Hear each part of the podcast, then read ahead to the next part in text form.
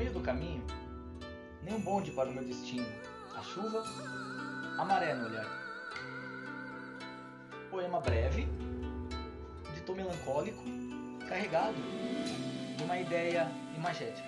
Podemos imaginar aqui uma pessoa esperando pelo bonde, uma cena relacionada a essa ideia de uma pessoa que espera um bonde para ir ao seu destino. Esse bonde não chega, a chuva vem.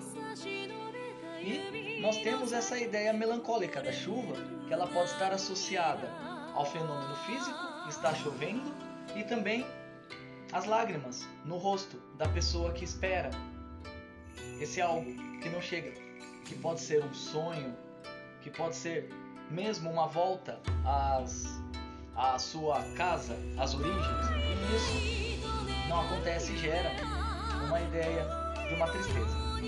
Esse poema é de um poeta japonês chamado Takuboko Ishikawa. Poeta moderno, nasceu em 1885, morreu em 1912, teve uma vida muito breve,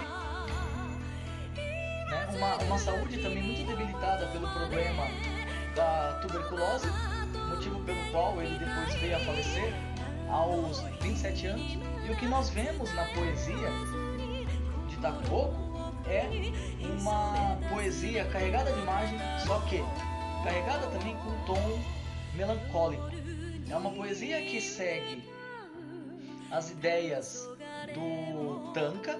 Na verdade, as, ele escrevia tankas, que é um, uma forma poética tradicional no Japão, caracterizada por ser uma poesia curta, semelhante ao, aos haikais, só que a diferença é que não vai ter aquela ideia de você ter os ciclos das estações relacionadas à ideia fotográfica.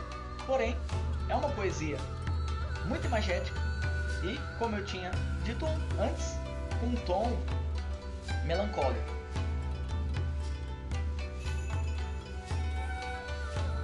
Hoje também, as dores no peito. Se vou morrer, que seja caminho da minha terra. Imaginamos uma pessoa que está sofrendo, que não está na sua terra. E aí nós temos aquela questão da melancolia e do desejo de morte, mas, e muito carregada naquela ideia romântica de se morrer no lugar de origem, de se pelo menos se tiver que morrer, morrer em paz. Novamente, outro tanca carregado com essa ideia melancólica.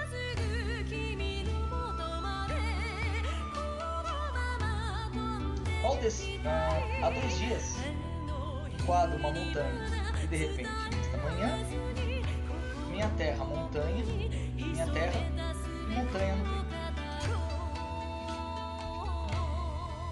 Então, é isso o que nós vemos, esse tom melancólico, uma montanha no peito, muito bonita, essa ideia de se carregar aquela imagem.